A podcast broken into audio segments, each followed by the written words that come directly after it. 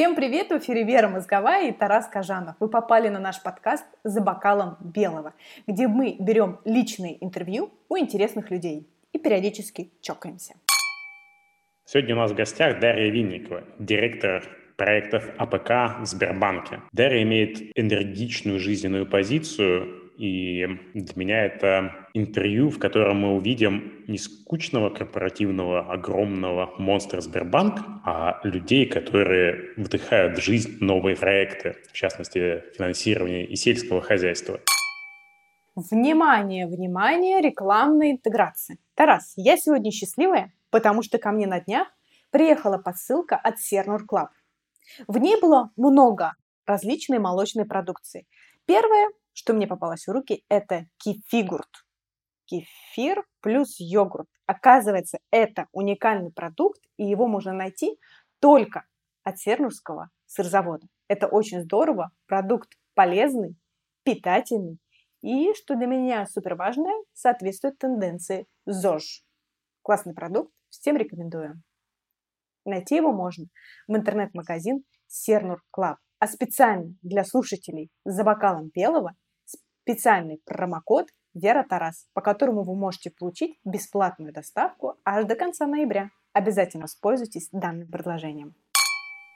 Дарья Винникова – это кто? Дарья Винникова, наверное, батарейка для любого механизма. Я думаю, что тот человек, который всегда двигается вперед и никогда не останавливается. Есть у тебя какое-то воспоминание из детства, какой-нибудь такой яркий вых, э, выходной с родителями или, может быть, там, не знаю, с родственниками. Прям как на приеме психолога, знаешь, давайте поговорим о вашем детстве. И тогда поймем, какие проблемы у вас сейчас есть в текущей жизни. Ну, я думаю, да, у любого человека, наверное, есть яркие эмоции. По поводу ярких воспоминаний, наверное, несколько, да, не могу сказать, что все они именно прям в позитивном ключе, да, но есть те, которые прям реально запомнились и всплывают какие-то картинки. Одно из самых ярких воспоминаний – это моя бабушка, которая мне посвятила, в принципе, там большую часть своей жизни, да, и там занималась моим развитием, и почему-то она привила э, во мне, с одной стороны, любовь к балету, а с другой стороны, усталость от балета, потому что я семь раз видела «Лебединое озеро», пять раз видела Жизели, мне почему-то детство ассоциируется с балетом, причем я была там в возрасте, там, не знаю, с 7 до 11 лет, поэтому, наверное, можно представить, как ребенок себя чувствовал на балете, когда никто не говорит, а просто танцует. Вот, но воспоминание неоднозначное, но такое интересное. И второе воспоминание, которое тоже связано с ней, потому что она работала в Ташкенте долгий период, это река Черчик, это горная река, вокруг которой очень много змей. При этом люди там купаются, и почему-то вот у меня одно из самых ярких воспоминаний, это как раз, что, опять же, вот эта горная река. И то, что, наверное, меня сформировало как личность и вообще очень заставило относиться с пиететом к врачам, то есть, несмотря на то, что в семье у меня там большая часть врачей, несколько поколений врачей, то тот факт, что меня папа в 9 лет отвел а, к себе в операционную, мы с ним собирались в зоопарк, но он говорит, слушай, у меня сейчас операция, он был анестезиологом, он говорит, давай ты подождешь, то есть операционную нельзя, но через окошечко можешь посмотреть, как идет операция. И я помню вот это чувство, то есть, с одной стороны, жуткое, знаешь, как страшно до жути, но ты прям вот смотришь, ты не можешь остановиться, когда ты видишь, как человека оперируют, да, это страшно, ну, это так интересно. Я не помню ничего из того дня, я не помню зоопарк, ничего. Я помню только вкусный вкус тавтологии, но, тем не менее, вкусный вкус конфеты, который мне купил после вот этого жуткого зрелища. И, наверное, на всю жизнь я до сих пор э, просто считаю, что врачи – это великие люди, да, и очень жалею, что я, наверное, не стала все-таки врачом. Как ты выбирала, где учиться? Слушай, ну по поводу выбора учебы, э, скажем так, у меня выбор был изначально предопределен, да, тем, что меня все в семье врачи, все, конечно же, рассчитывали, что тоже я стану врачом. Но при этом было очень странно, что мой выбор пал на врачебную историю задолго до школы. То есть я в пять лет, мне подарили энциклопедию диснеевскую. Я, кстати, сейчас пыталась своей дочке ее найти. Нашла только там какие-то старые букинистические издания и так и не смогла ее приобрести, где описаны все болезни. Представляешь, там ребенок в 5 лет прочитал все болезни, там гепатиты, аппендициты, и у меня начался синдром первокурсника в 5 лет. То есть у меня был каждый день аппендицит, каждый день у меня был гепатит. Вот. Бабушка моя, конечно, просто потом уже пожалела, что купила мне эту книжку, потому что каждый день у меня было несколько заболеваний, потому что я четко знала симптоматику. И я реально до, наверное, а, лет 12-13 была уверена, что стану врачом. Причем бабушка говорила, что если будешь врачом, стань хирургом, типа это высшая каста врачей, я думала, вот, я буду великим хирургом, но потом, там, лет в 13, папа говорит, слушай, а ты понимаешь, как ты будешь учиться вообще на врача, как это? Ну, я-то как, представляла операционные, людей, там, я в халате, все так красиво. Папа говорит, а первые два года ты проведешь э, в, как бы, препарируя людей. Я сначала не поняла, я говорю, в смысле, как это препарируя? Он говорит, ну, очень просто. Ты будешь приходить в морг, и будешь прям препарировать людей. Вот. Он говорит, ну это не так страшно, как тебе кажется. Ну, говорит, такой разрезал, достал, положил, взвесил, потом можно бутерброд рядом поесть. Меня так впечатлила эта история. Я говорю, папа, подожди, я что-то не поняла. Это как? Подожди, как бы, а как это вообще с живым миром? Он говорит, ты же должна понимать, как бы, тем более ты хочешь быть хирургом. Как ты живого человека будешь э, препарировать? В общем, папа меня привел в морг. Я вот почувствовала вот этот запах. Вот. И я поняла, что нет, что-то как-то я не хочу. Вот. И как бы забавно, да, получилось так, что тогда я думала, буду препарировать людей, а сейчас я препарирую, да, но уже клиентов в виде финансовых моделей, живых и не очень, Вот. И потом, на самом деле, в, как раз вот в этот такой переломный момент, так как я росла в 90-е годы, все мы знаем, там, 90-е годы не самое простое время, параллельно я видела, что как бы в моей семье были там ряд проблем, да, и в семье других людей, и юристы тогда, вот именно адвокаты, играли очень большую роль. И тогда вот в этот переломный момент я решила, ну, если не врачом, я буду помогать людям, потому что у меня вообще цель всегда была жизненная, и до сих пор, наверное, помогать. Мне муж называет дежурной по миру, вот, мне реально не все равно, что происходит, мне хочется помогать. И я решила, что я буду помогать. Я вот э, буду адвокатом, вот адвокатом буду, и хотела почему-то быть адвокатом по уголовным делам, вот, но в итоге э, отучилась на юриста-международника вот при Министерстве юстиции, вот, и, конечно, учеба для меня была крайне сложной, потому что я перфекционист, и к сожалению, отличник. Прям реально, к сожалению, да, красный диплом, но так как юрист – это человек, не который должен все знать, это я поняла только потом, да, а который должен знать, где найти. Я, конечно, наизусть учила все. Там несколько томов по гражданскому праву, там, знаете, в таком духе. И вот, как сказать, э, вот так вот я пришла к тому, что стала юристом. Ни разу не жалею, потому что это очень сильно структурировало мое восприятие информации, диалоги, да, по-другому ты строишь, как сразу вспоминаешь «Адвокат дьявола», да, фильм, который, мне кажется, все смотрели, и те, кто учился а, на адвокатов, хотели равняться на него, несмотря на э, как бы грустный такой, скажем так, сюжет. А учеба была вот прям только такая жесткая учеба или были какие-то ну, не знаю, студенческие вечеринки, что-нибудь можешь об этом рассказать? Ты знаешь, по поводу вечеринок, они, наверное, были, но так как а, я с лет 16 работаю, то я, соответственно, училась на вечернем. То есть, как бы начиная с 18 там, лет, я поступила в институт, я работала, причем работала на двух работах, у меня всегда была вторая творческая какая-то профессия, которую я посещала в выходные. Ну и сам понимаешь, когда ты днем работаешь, вечером мучишься, тебе надо еще все это успевать, а ты еще и перфекционист. И либо ты учишься на 5, либо ты очень плохой ученик в своем сознании. У меня вечеринок практически не было. То есть я помню, что я, наверное, на курсе на четвертом поняла, что можно там где-то потусоваться, был период какой-то, вот, но для меня вот институт – это чисто учеба, причем такая, что вот я должна была быть лучше на потоке, а лучше лучше среди всех потоков, и, конечно, я это в итоге достигла, что меня отметил декан, а на третьем курсе перевели на бесплатное, потому что сразу на бюджет мне не удалось поступить, вот, я очень была расстроена, мне не хватило одного балла, хотя я там понимала, что у меня врожденная неграмотность по русскому языку, я понимала вот эту свою особенность, то есть несмотря на то, что я всю жизнь много читала, реально врожденная неграмотность, и для меня это была проблема. Я два года зубрила русский, написала очень хорошо сочинение, но в итоге была одна ошибка. Эта ошибка мне не дала возможность поступить на бюджет. Я очень переживала на эту тему, вот, и в итоге перевелась только на третьем курсе. Превращение из юриста банковского человека. Вот как это происходит на уровне, наверное, ощущений? знаешь, э, наверное, близко. Мне вообще кажется, что юристы, финансисты, они близки, потому что они каждый собирают информацию, они ее структурируют, делают какие-то выводы. Но как это превращение происходило, не могу сказать. Я всю жизнь пыталась устроиться юристом, я и у нотариуса работала, да, и регистрировала компании, да, и пыталась работать у адвоката. Но почему-то меня судьба все время подходила, подводила к финансовой сфере. Мне предлагали работу именно там, причем из компании в компании переходила в разные, скажем так, в разных ипостасях, да, то есть я была там и в Valor Инвесте, я была контролером, да, это рынок ценных бумаг, потом каким-то образом попала Мечел, да, это компания, связанная с металлургией, добычей угля, я была э, в корпоративном блоке, потом в банк, и как-то так складывалось, что, наверное, ключевым в этом было, опять же, человеческие взаимоотношения, да, и та, те самые soft skills, о которых нас все так любят сейчас говорить, это умение понимать людей, да, понимать ситуацию. Почему-то все как бы считали, что я смогу заниматься такой клиентской работой, будь то банк или это просто клиенты, когда я, наоборот, внутри банка. И какой-то глобальной, наверное, трансформации юрист или финансист, наверное, не было. Просто поменялся мир вокруг меня, и в какой-то момент я решила, что раз уж меня вот так затягивают финансы, я буду учиться в этом направлении, буду там развиваться, становиться лучше. Вот. И сейчас могу сказать, что я очень счастлива, что попала в эту профессию. Даш, а ты знаешь, я как выходец из СМИ сразу же хочу позадавать конкретные вопросы. Вот ты рассказывала про свое детство, про свою юность, университет. А территориально это где проходило? Это была Москва или какой-то другой город? Это была Москва, да, это была Москва.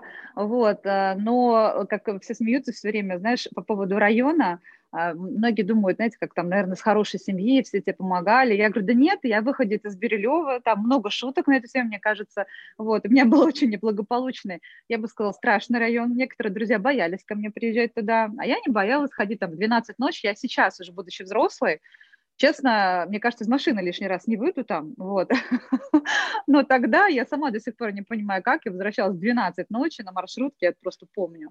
Вот, и больше часть жизни я провела там, да. О каком университете идет речь? Это Российская правовая академия, Министерство юстиции. А вот она как-то, по-моему, сейчас изменилась, там Министерство юстиции и Генеральная прокуратура, как-то так, потому что я, конечно, как все э, люди, мечтающие стать юристом, конечно, очень хотела МГУ, конечно же, очень хотела МГУА, но так как я девушка из простой семьи, и у меня не было возможности, чтобы мне родители платили за мое обучение, я вынуждена была там пытаться либо поступить на бюджет, и, конечно же, в МГУ на бюджет я не поступила, поступила сюда э, как бы с пониманием, что я могу со своей работы оплачивать это все, вот, и в дальнейшем расти и развиваться. Ты еще упомянула, что во время учи... обучения ты все время работала, и вторая работа была творческая. А вот расскажи поподробнее, что это была за творческая работа, и как сейчас э, проявляется творчество в твоей жизни? Творческая работа была связана, а, прежде всего, это, конечно же, я всегда писала, я любила писать, я писала в стол, и э, очень интересный момент был в моей жизни, что моя подруга, она работала на Nightparty, я не знаю, знаете, не знаете, nightparty.ru, это сайт о ночной жизни, потому что как раз Тарас правильно сказал, расскажи про тусовки. Вот, наверное, тусовки в моей жизни начались именно тогда, когда подруга, которая работала фотографом, она говорит, слушай, вот у нас э, на Nightparty мы выкладываем фотографии с вечеринок, но есть еще контентная, контентная часть, где мы пишем как раз, хотели бы писать о кино. Они говорят, ты хорошо пишешь, так я познакомилась с будущим мужем, он был владельцем этого сайта, вот, который позже был продан афише, да, это сейчас к афише относится пальц.ру, вот, и они как раз посмотрели, посмотрели то, что я пишу, и говорят, ты нам подходишь, и я, как э, знаменитая героиня «Секса в большом городе» Кэрри Брэдшо стала вести свою колонку «Cinematology». И забавно то, что, знаешь, вначале мне так нравилось, особенно когда мне еще дали пропуска на фильмы, то есть все новые фильмы, когда выходили, меня приглашали, я была так счастлива, но со мной это сыграла злую шутку. Через год когда кто-то из друзей хотел сказать, слушай, пойдем сходим в кино. Я говорю, только не кино, пожалуйста. Не кино, не кино, понимаете, я больше не могу смотреть кино. Это вот, э, как сказать, был такой интересный этап в жизни, когда ты как раз тоже учишься понимать, учишься корректировать, потому что не всегда можно писать так, как ты думаешь, а я в силу своего перфекционизма, я порой была категорична, я была максималист. По поводу творчества это всегда имело место быть. Наверное, вот э, я начала рисовать маслом, я, я раньше ходила в художественную школу, когда была маленькая, но тогда не было возможности рисовать маслом, рисовала акварели, гуаши, и вот сейчас, обучая своего ребенка, я решила тоже ходить в студию, начала рисовать маслом.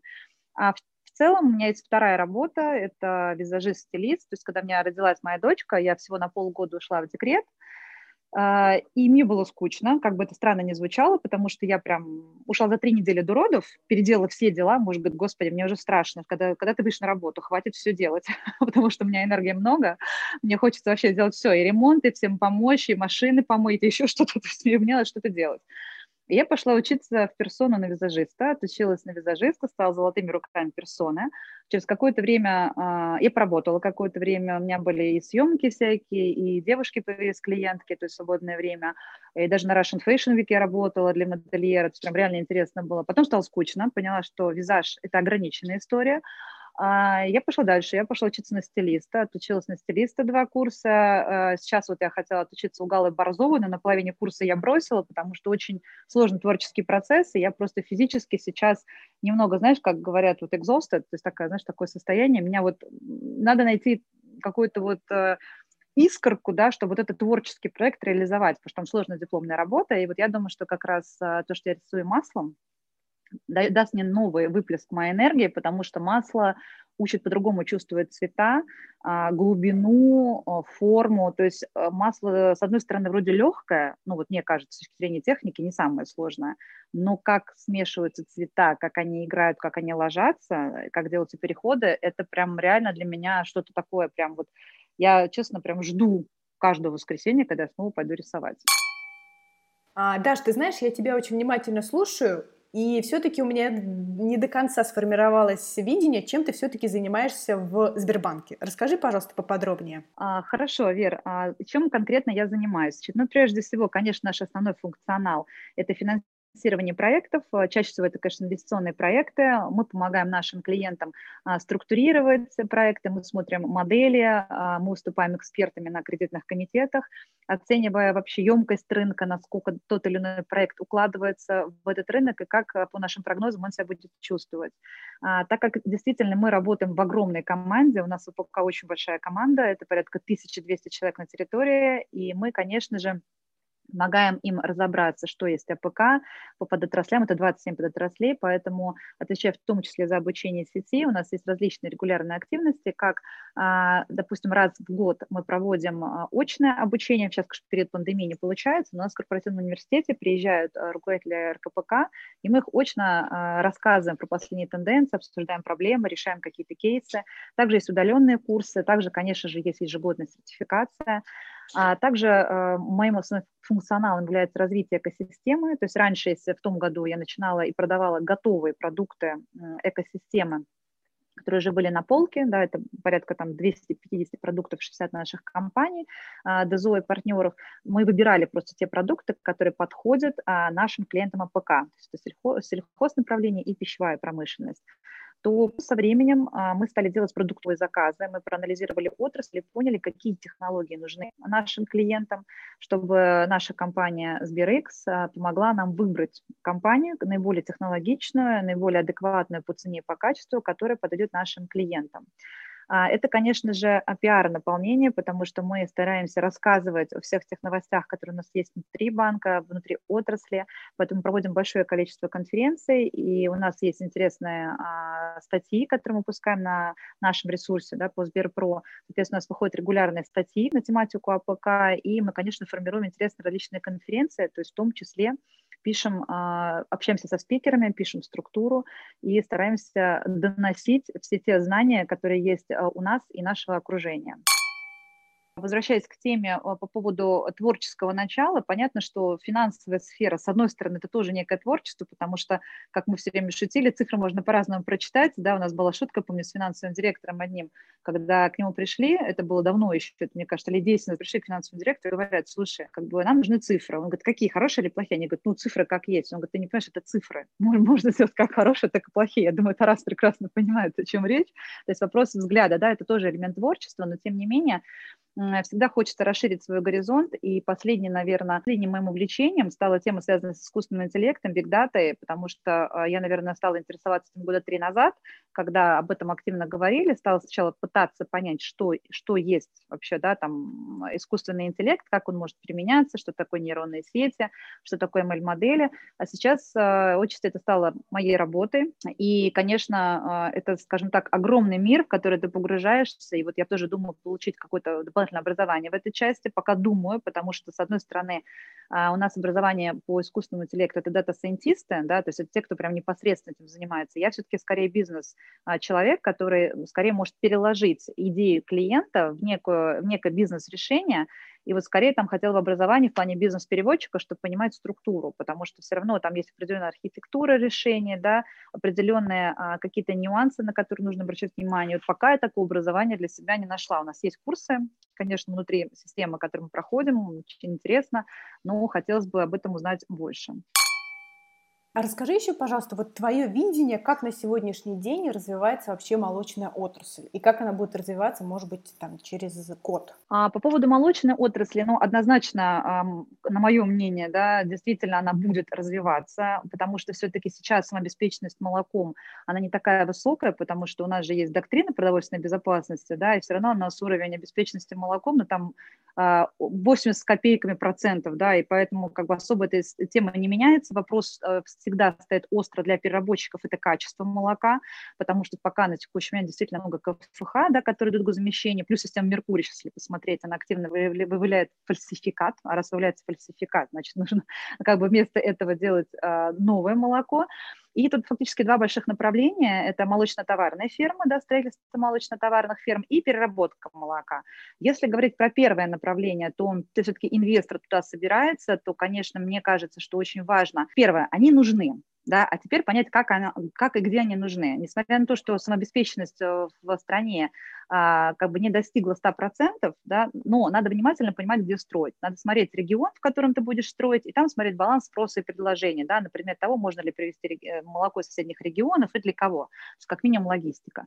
Второе, конечно же, сразу обращать внимание на производительность, потому что если раньше, допустим, было нормально там строить производство там 7-8 тонн с коровы, да, то сейчас там 10-11, то, к чему надо стремиться, то есть производительность однозначно должна быть выше, должна быть очень высокопроизводительная э, корова. Это, то есть обязательно смотреть на именно, мой взгляд, э, породу коров. Потому что сейчас, к примеру, там Гольштина, да, там, мне кажется, почти все их берут, да, и там новые какие-то породы коров, там Тарас, наверное, больше об этом может рассказать. Вот. А, третье – это, наверное, технология. А, потому что сейчас, мне кажется, все современные а, фермы, которые даже уже были построены, они все равно активно используют систему по а, контролю надоев, система кормления, да, сейчас вот есть там компании даже, которые делают полностью систему, которая выкачивает все показатели, да, и вот эти показатели показывают бенефициарам, там, заинтересованным лицам, как работает их производство, и где можно прогнозировать любое изменение в производственном процессе, грубо говоря, решил ты поменять там корм, ты хочешь понять, какой выход у тебя будет э, с точки зрения там, литров молока.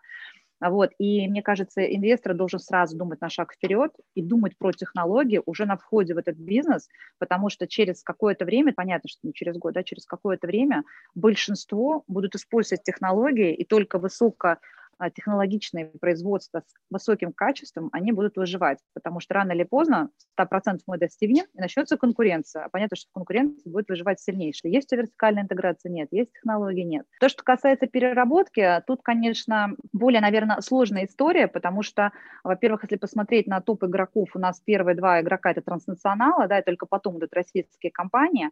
А, тут очень важно понимать, во-первых, а, кто твой потребитель и какую продукцию ты будешь выпускать, потому что что а, мы, насколько вот э, я понимаю и вижу там из международных обзоров, у нас полка производимой продукции из молока шире, чем, к примеру, в Европе. Ну, особенность такая российского бизнеса такова.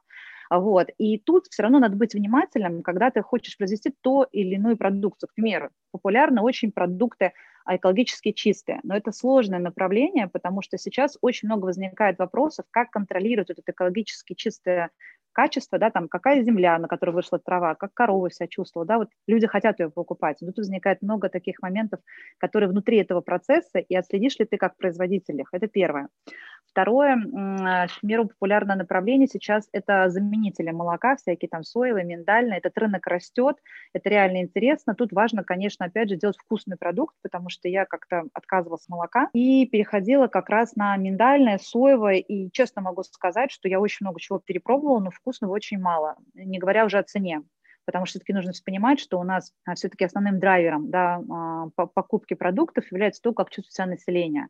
А мы видим по тем прогнозам, и плюс пандемии сейчас мы видели, да, конечно, прогнозы и доходы, прогнозы роста дохода населения, как бы его нету, да, то есть идет либо стагнация, либо спад, там, не знаю, дорогой сегмент, тоже такая сложная, непростая история. Поэтому то, что касается переработки, мне кажется, первое, надо четко понимать, что вы будете производить, да, и я же не буду рассказывать про логистику, откуда вы будете вести молоко, собственно или не собственное. И второй важный момент – это как вы будете его реализовывать, потому что сейчас а, очень многие а, игроки не всегда об этом задумываются. Когда как ты выйдешь на полку, это первое, да, и второе, как ты будешь рекламировать, потому что мы сейчас видим, что поменялись паттерны населения, все уходят в онлайн, и пандемия стала тому подтверждением, что когда все резко ушли в онлайн, хорошо себя чувствовали те, кто быстро смогли переориентироваться, да, и либо через торговые сети уйти в онлайн, либо сами сделали свои онлайн-магазины. И мне кажется, что даже после окончания пандемии не вернутся многие люди. Вот, по крайней мере, я перешла вообще в онлайн, и мне комфортно. То есть вот я прям отношусь к той категории людей, которые там процентов, наверное, 98-99 сидит в онлайне.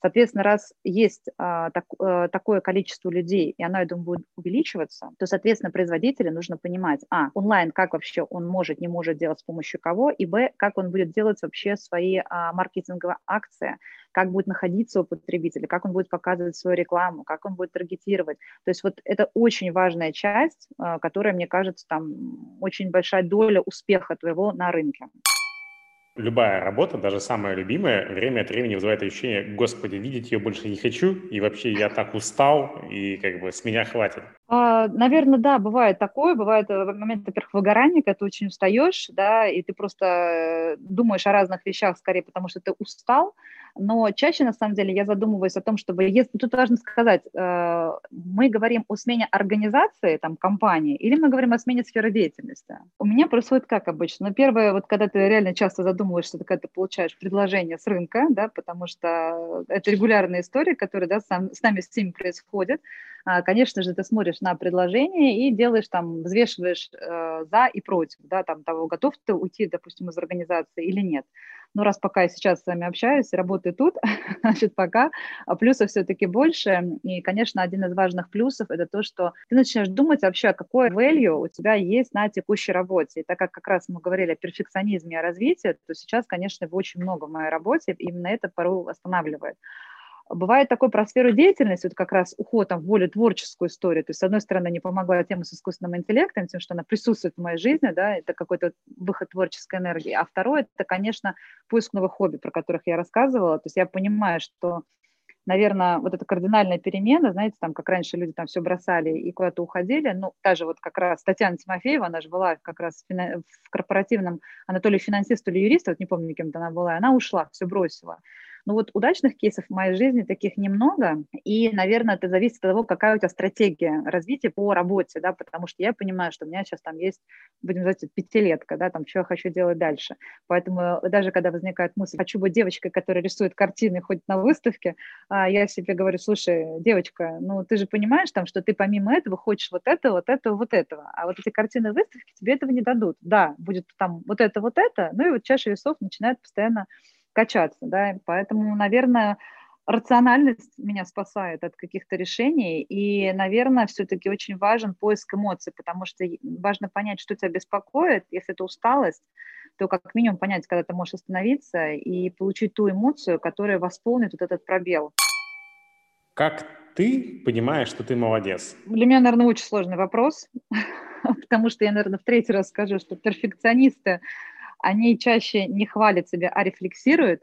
Вот я уверена, что я выйду сейчас э, отсюда и буду думать, так, надо было тут ответить вот так, ну ты же могла лучше, ну как так, а, ай-яй-яй, ну могла подготовиться как минимум, там, написать что-то на листочке умное. То есть скорее вот будет такая история, и мне, мне кажется, эта тема преследует всегда, но мой коуч в последнее время все время говорит, научись себя хвалить. Твой внутренний ребенок, даже за какую-то мелочь хвали себя. Вот честно, поэтому я сейчас сижу и думаю, а нет, меня пригласили, значит, я молодец, значит, что-то интересное могу все-таки рассказать. вот, наверное, знаешь, это такое противоречивое внутри сидит, но реально хвалю себя очень редко, практически никогда. Вот, и очень поэтому тяжело реагирую на какую-то порой критику, то есть внешне это может быть незаметно, но внутри я прям буду переживать и буду, буду идти к этому, идти и идти, вот пока не достигну. И самое интересное, что даже достигнув этого, я буду говорить, ну ладно, понятно, все, проехали, а теперь, а теперь вот это не получается. Пока не получится, не успокоюсь.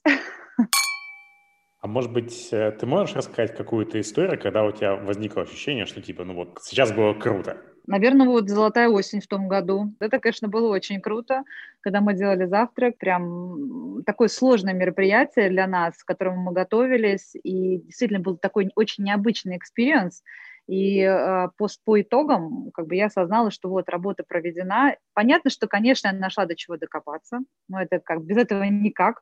Вот, но это, наверное, одно из таких ярких мероприятий того года.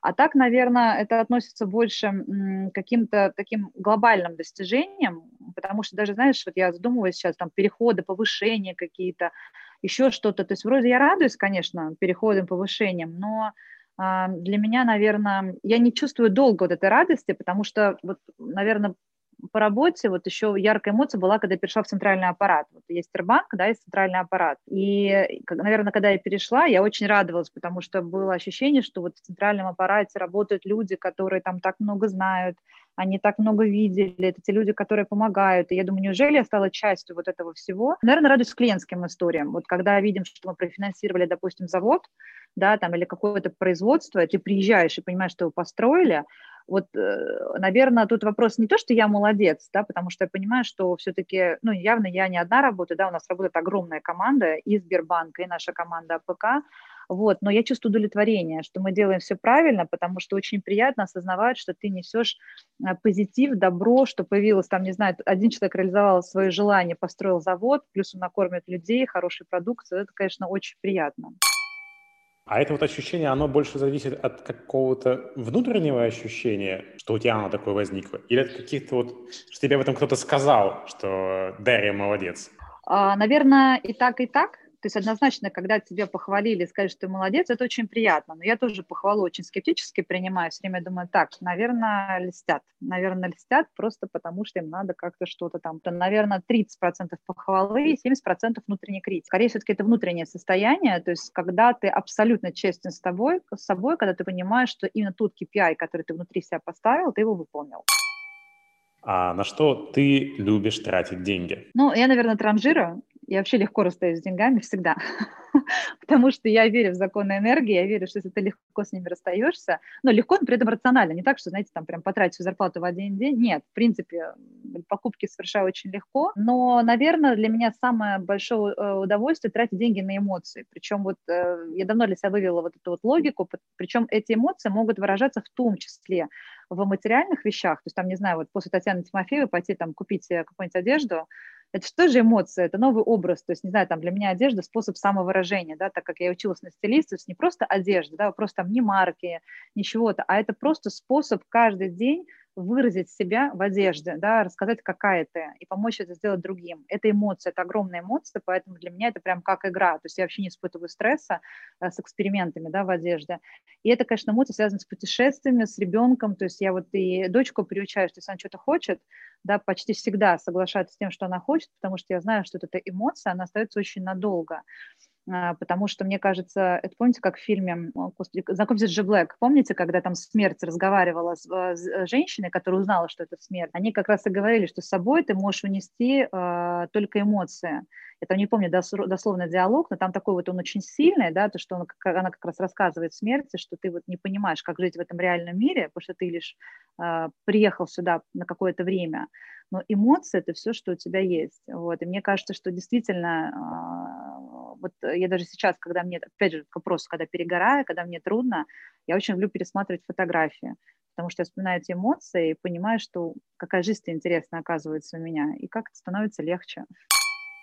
Как вы познакомились? А, познакомилась с Тарасом? Да, да, да. О, это вообще интересная история. Я так ее люблю, потому что это как раз а, относится к тому, что вообще я верю, что люди, да, когда они что-то делают, когда они работают, они должны быть немного такими авантюристами, немного сумасшедшими и трудиться не для чего-то сейчас, а для чего-то будущего, для чего-то такого интересного и верить, что все, все невозможное возможно. Вот я как бы вот придерживаюсь этой идеологии, и как раз к вопросу Тараса было очень интересно. Значит, у меня буквально, значит, э, за две недели было два таких, две таких истории. Первая – это подготовка нашего глобального мероприятия, то есть у нас была конференция, это была моя первая конференция в Сбербанке именно по ПК. Второе, у меня там была какая-то сделка с нашими коллегами из СНБ, это коллеги, которые как раз занимаются сложными инструментами, да, там типа акционерного мезонин, золотых акций, вот, и мы что-то обсуждали молочную отрасль, и он говорит, «Э, слушай, ты пришла не так давно, посмотри, пожалуйста, интервью с Тарасом Кожиновым, типа очень нестандартный молодой человек, а, как бы они с отцом развивают бизнес, а, козью ферму, у них самая большая козья ферма в России. Посмотри, говорит, очень интересно послушать вообще, о чем они рассказывают. А мы как раз вот обсуждали молоко в том числе, и как он будет дальше развиваться, потому что вот это направление нишевое, производство козьего молока, меня интересовало. Я нашла, помню, на Ютубе, посмотрела, и так прям интересно Тарас рассказывал, то есть он так воодушевлен был своей идеей, вот, а, своим бизнесом, тем, что они делают. И потом, когда я наполня... делала наполнение для нашей конференции, я такая думаю, почему не пригласить Тараса выступить к нам? И все говорят, слушай, как ты сейчас это сделаешь? Я говорю, не знаю, как-нибудь найду. Мне дали контакт Тараса, и Тарас такой легкостью говорит, да вообще не вопрос. Я говорю, Тарас, ну а там надо лететь в Москву. Он говорит, да не вопрос, прилечу. И настолько это было классно, знаете, когда две недели назад ты как бы человека не знал, ты видел его в интернете, да, то есть это был какой-то далекий человек, владелец там, бизнеса, причем такого серьезного бизнеса, который прилетает, и как сейчас я помню, Тарас так классно рассказывал про то, что мы хотим, чтобы наша, а, наш бренд был также узнаваем, как российский балет, да, как бы это ни было странно, это было так ярко, все клиенты это запомнили, наши коллеги, мне кажется, Тарас до сих пор по тому выступлению помнит все. И потом, когда мы пообщались, я поняла, что у нас очень много общего. Тарас, мне кажется, схож со мной, что тоже никогда не останавливается, развивается, ищет что-то, потому что, мне кажется, если ты останавливаешься, это смерть. То есть как бы остановиться можешь тогда, когда ты устал, чтобы передохнуть, может переоценить. Но надо всегда развиваться, иначе к хорошему это не приведет. Ну, давай так. А, ощущение того, что э, ну, там, 10 лет назад банки это какие-то такие скучные корпоративные монстры, которые там живут по каким-то своим неведомым законам, которые никак не связаны там, с реальным сектором экономики, уж тем более там с козами, что там сидят люди, которые говорят языком, который ты не понимаешь. Одна вот задача, ну, как бы вот этого цикла, говорить о том, что либо сейчас это не так, либо это всегда было не так, и что там сидят абсолютно нормальные люди, у которых э, ну, есть там какие-то обычные такие человеческие устремления, как они себя ощущают, почему им что-то нравится или не нравится. У меня действительно тоже ощущение близости, легкости в общении. Несколько лет, да. Мне кажется, мы с тобой как раз, вот я почти три года как занимаюсь АПК, и как раз вот в начале, то есть я пришла получается, где-то в августе, а мероприятие, мне кажется, у нас было в октябре. И вот угу. как раз в тот момент мы с тобой стали общаться. Я буквально там через два месяца после того, как пришла. Я, на самом деле, полностью присоединяюсь к словам Тараса, потому что, Даш, ты знаешь, вот, наверное, ты самый человечный человек из банковской сферы, с которым мне удалось пообщаться в формате интервью. Ну, то есть до этого это было, ну, не буду там как-то конкретно говорить, но это было не столь человечно, чем с тобой. Ты там поделилась какими-то творческими своими а, моментами в жизни. Это было и детством, но это было действительно очень интересно послушать, и вот как-то действительно получается, что вот банковский сектор – ну вот, например, благодаря тебе, вот в моих глазах так действительно потихоньку оживляется и становится каким-то таким более интересным. Спасибо большое. Очень приятно слышать такую обратную связь, потому что все-таки как бы мы начинали с этого, да, что на человеческих отношениях все строится, и мне кажется, все, конечно, боятся там искусственного интеллекта, оптимизации каких-то операций, да, и того, что люди постепенно будут отходить. Мне кажется, все равно будет очень много вот этого общения, да, может быть, оно будет виртуальное, как у нас с вами сейчас, и я согласна, что живое общение приятнее, чем виртуально, но это лучше, чем ничего, особенно в период пандемии.